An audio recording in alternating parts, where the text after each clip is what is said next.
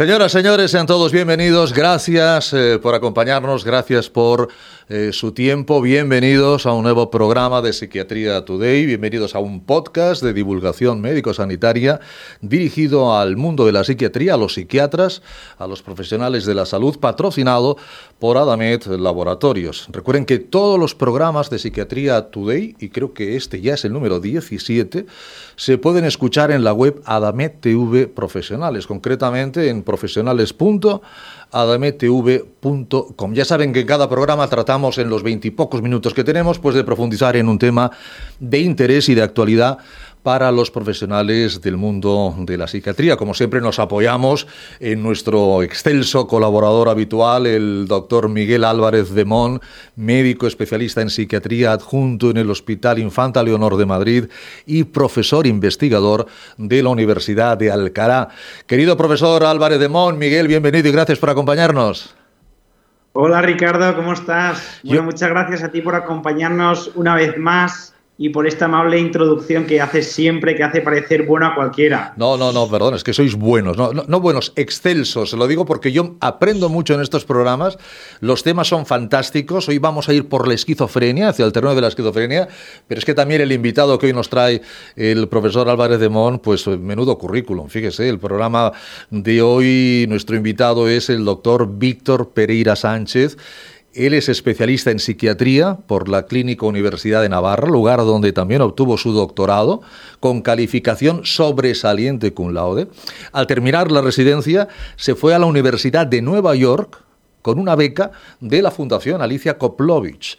En la actualidad realiza investigación en el ámbito de Global Mental Health. Es miembro activo de varias organizaciones profesionales, tanto nacionales como internacionales, y ha ocupado varios puestos de liderazgo. Además, es el fundador y director ejecutivo de la plataforma World Network of Psychiatric Trainees, que actualmente cuenta con casi 400 miembros en 67 países ubicados en todos los continentes. Y también es fundador, por si fuera poco, del Global Mental Health Think Tank, una red que actualmente conecta a más de 170 psiquiatras de todo el mundo.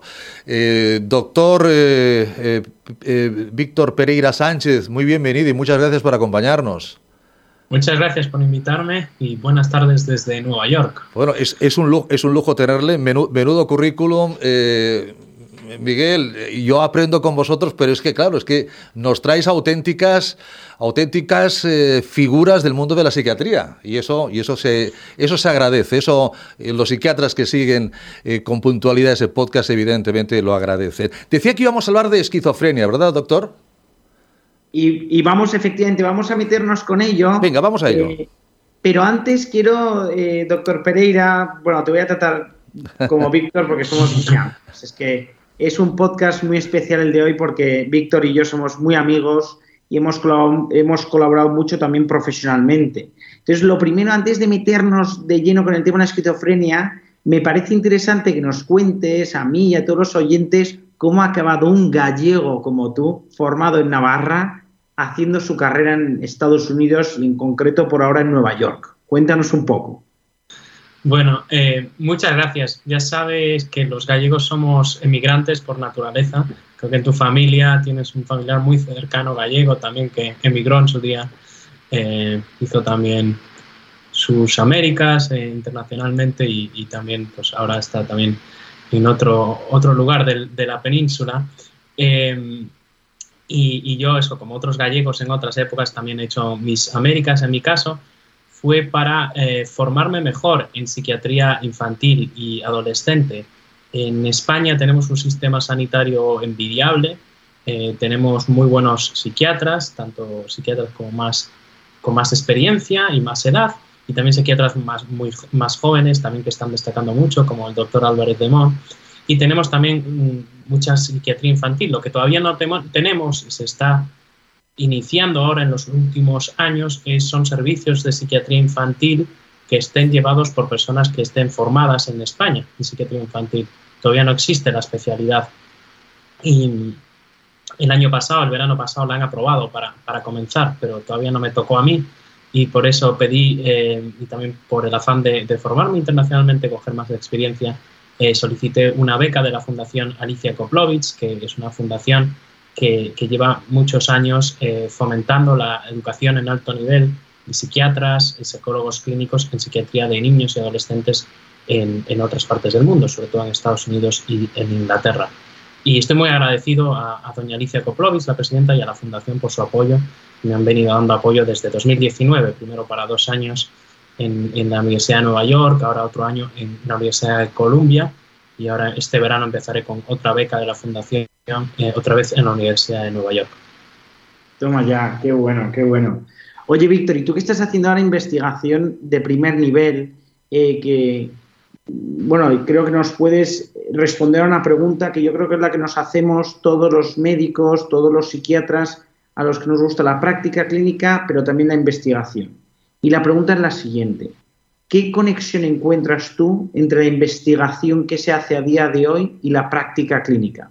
Me gustaría, si es posible, que nos contases algún caso de éxito en el que la investigación haya impactado directamente en la práctica clínica y quizá también menciones alguna línea de investigación que a lo mejor a día de hoy todavía no ha impactado directamente en, el, en la atención o en el tratamiento que damos a los pacientes.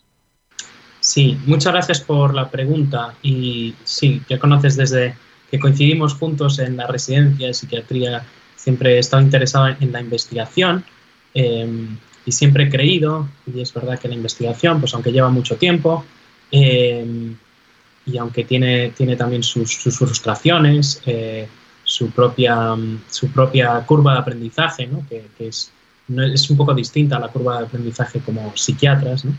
Em, la verdad es que la, investigación, eh, por una parte, yo creo que nos hace mejores médicos.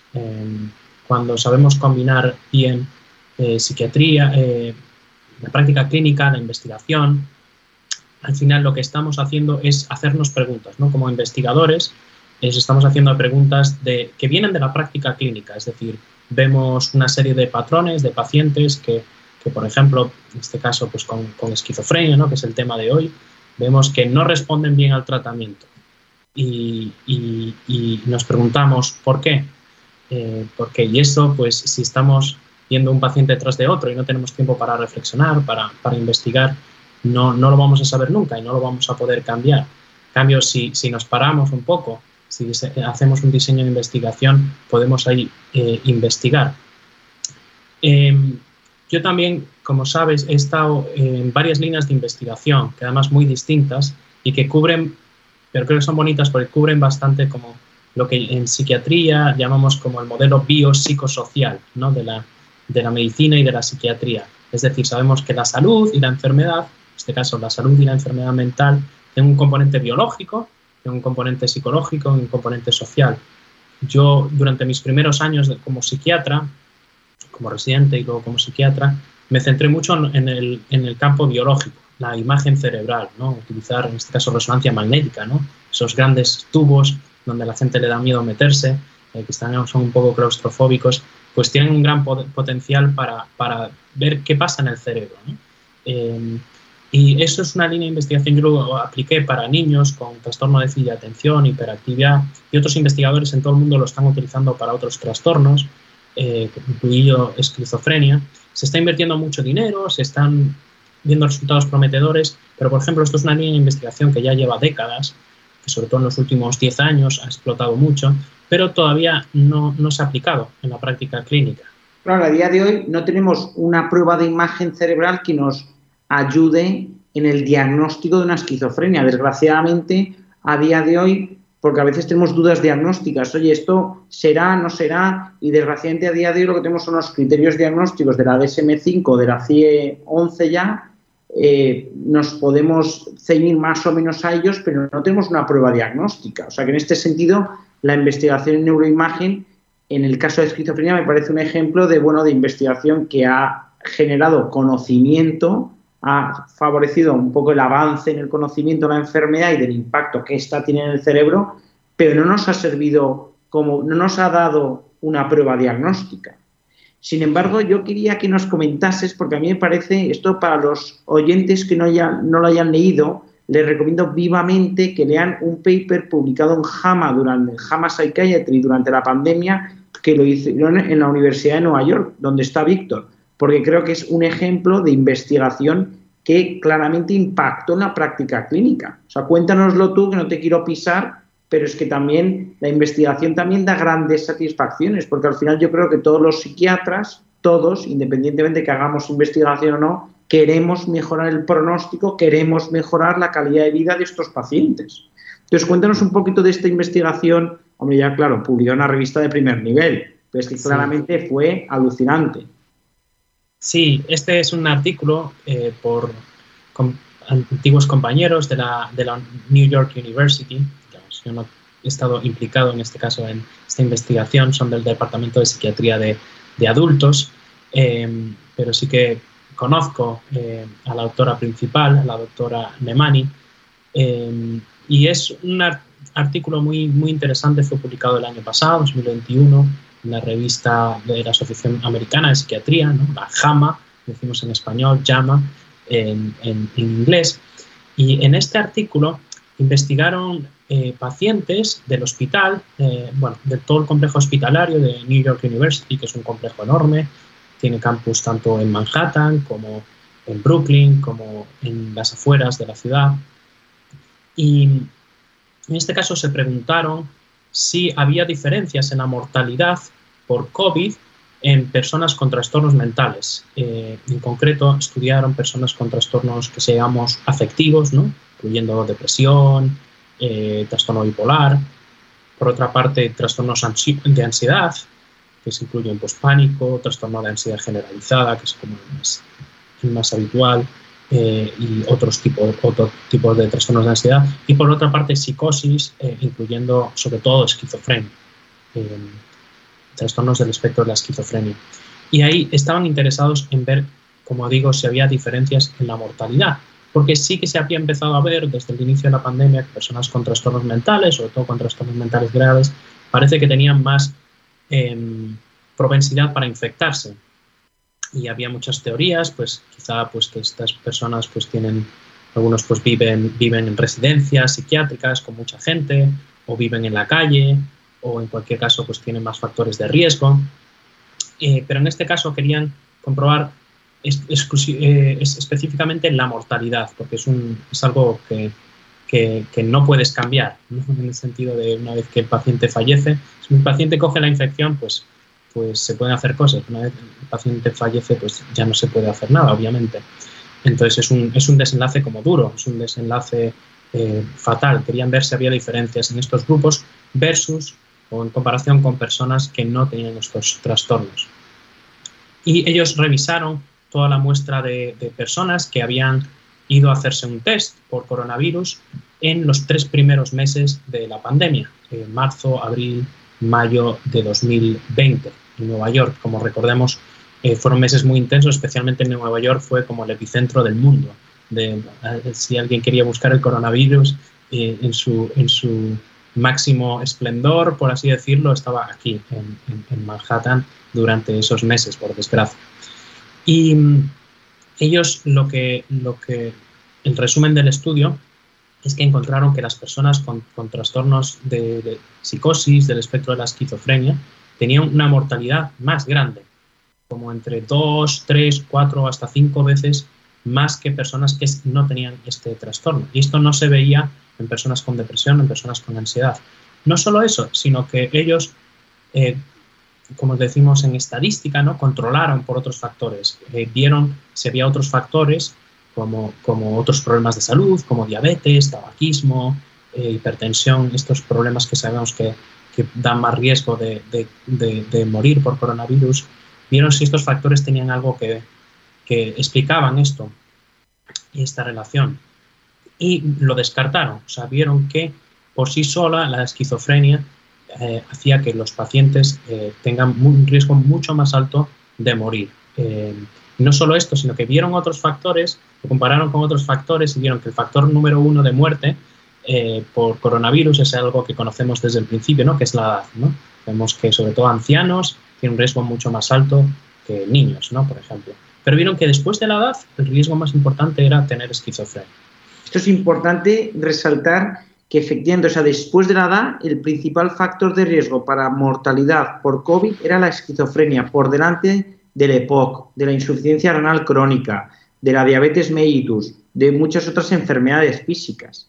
Y esto lo que a mí me parece bonito y es lo que yo eh, me hacía eh, ilusión que contar a nuestros oyentes, porque creo que hay que transmitir esperanza, ¿no? Porque la esquizofrenia es una enfermedad en la que se ha investigado creo que poco, creo que menos de lo que deberíamos, pero se ha investigado, bueno, hay muchos grupos de investigación, pero es verdad que el pronóstico no ha cambiado sustancialmente en los últimos 20 años. En eso luego nos podemos meter un poco más. Sin embargo, este estudio, como consiguió detectar que la esquizofrenia era un factor de riesgo para mortalidad por COVID, hizo que cambiase, influyó en la política de vacunación. Y a estos pacientes, a los pacientes con esquizofrenia, se les pasó a considerar, porque este estudio lo demostraba, grupo de riesgo. Y gracias a eso se les priorizó en la vacunación. O sea que de alguna manera creo que da una satisfacción tremenda a los que hayan participado, ¿no? Pensar que tu esfuerzo ha redundado en beneficio de tus pacientes o de los pacientes que atienden otros psiquiatras, pero que ha redundado en beneficio de otros, pues yo creo que es una grandísima satisfacción. Yo creo que eso es el gancho que hace que la gente nos queramos meter en la investigación, ¿no? O sea, realmente este paper, como muchos otros, nos podríamos haber centrado en muchos otros, pero este creo que es el típico paper que, bueno, que, yo me he leído una vez y dos y tres, porque es que realmente me entusiasma, y eso que yo no participé, pero... Exacto. Y sobre todo teniendo en cuenta el gran estigma que sigue habiendo ¿no?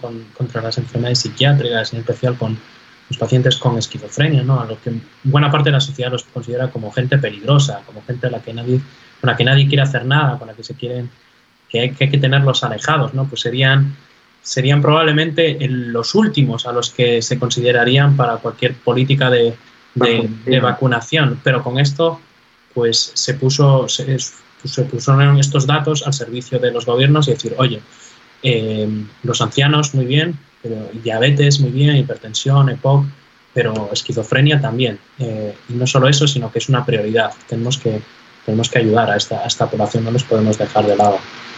El, el artículo, por si alguien lo quiere leer con más detenimiento, se llama Association of Psychiatric Disorders with Mortality Among Patients with COVID-19. Está publicado en JAMA Psychiatry en 2021. Y así, volviendo digamos, a un tema complicado, ¿no? que es el, pronóstico de la esquizofrenia, tú que estás ahí en, un lugar donde se cuece, o sea, donde se cuecen las cosas, ¿no? porque yo creo que entre Nueva York, Boston y algún otro sitio es donde más se cuecen las novedades terapéuticas.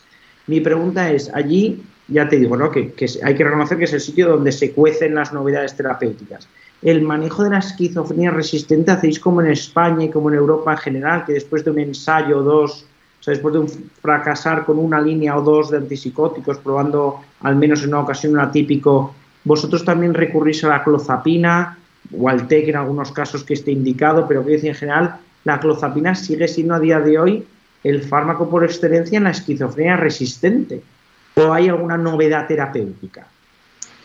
Em, ahora mismo las guías clínicas son muy parecidas a lo que yo aprendí en España.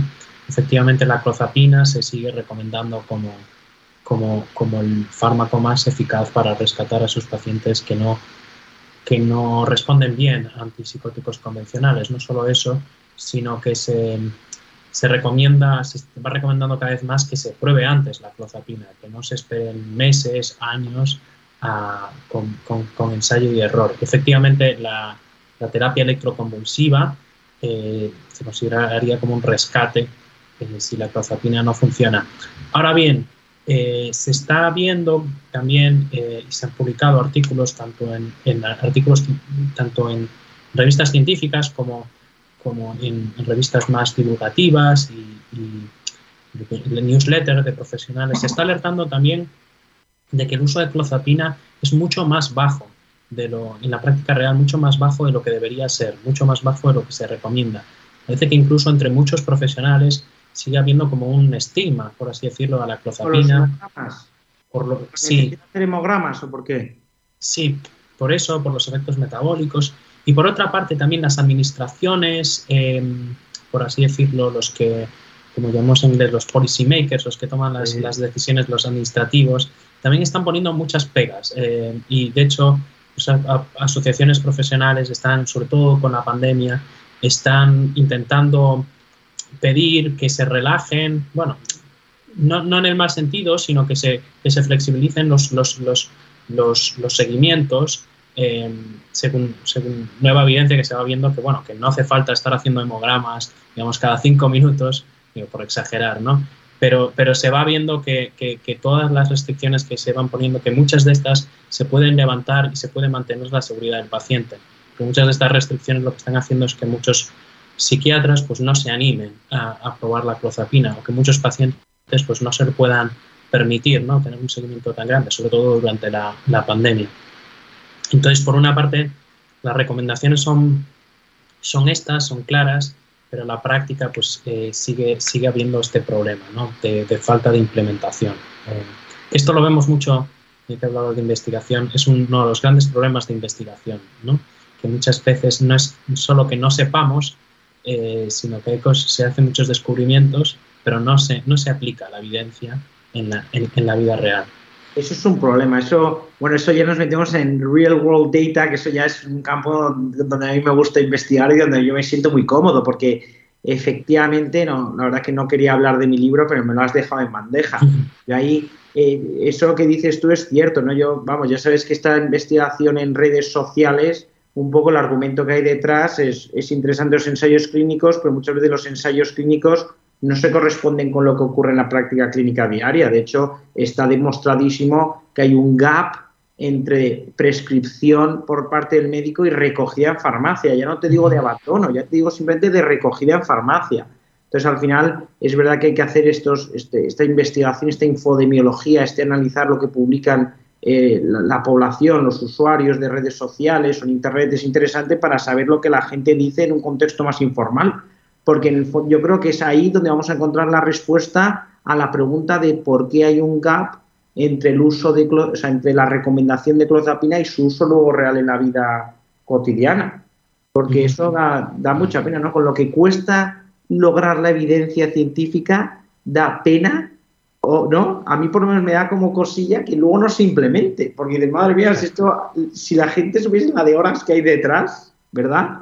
Exacto, exacto digamos, el gap, ¿no? o la brecha entre, implementación y, evidencia sigue siendo muy grande, pero por eso necesitamos también más clínicos que sean investigadores, y esto como eh, responde también a lo que me preguntabas antes, ¿no? Eh, no es solo, a veces investigación y clínica son como dos, dos silos, ¿no? Eh, totalmente separados, es muy importante que haya médicos que hagan las dos y que traigan las preguntas de investigación de la práctica clínica y que y que ellos, como conocedores de la evidencia, que son capaces de, evaluar qué es lo que vale más eh, de los resultados de investigación, que lo traigan a su práctica. Claro. Oye, Víctor, pues muchas gracias. No me quiero extender más porque no te quiero robar ya más tiempo, que has sido muy generoso de participar. A mí me ha hecho muchísima ilusión volver a verte, aunque sea por vía digital. Sí, y nada, darte la, la enhorabuena por esa carrera profesional tan brillante y por esas estancias tan prolongadas, ¿no? Porque al final eh, conseguiste la beca Koplovich, pero sí, es de dos años, pero luego te la han prolongado, y si te la han prolongado es por tu grandísimo rendimiento. O sea que enhorabuena y, nada, encantado de haber estado contigo este rato. Muchas gracias, lo mismo. Doctor Pereira, ha sido un placer, de verdad, un placer y un honor haberle tenido con nosotros. Imagino que la morrilla, como buen gallego, ahora que, sí. se, acerca, que se acerca el verano, le hará acercarse por, por su Galicia natal, porque en Nueva York en agosto no hay quien esté, ¿eh? porque uno... Sí. Lo, lo, digo por los turistas que acostumbran a ir, porque ahí te cueces. Eh, ha sido un placer, don Víctor, de verdad, un placer y gra gracias, profesor eh, Álvarez de Mon, Miguel, por, por traernos a tan ilustres invitados. Cu cuídense mucho y hasta cualquier otro momento. Muchas gracias, profesores, muy amables. Hasta, hasta luego. Adabel Laboratorios ha patrocinado este, este podcast, este programa. Ya saben que esperamos sus preguntas, esperamos sus sugerencias que pueden enviarnos a contacto arroba psiquiatriatoday.com.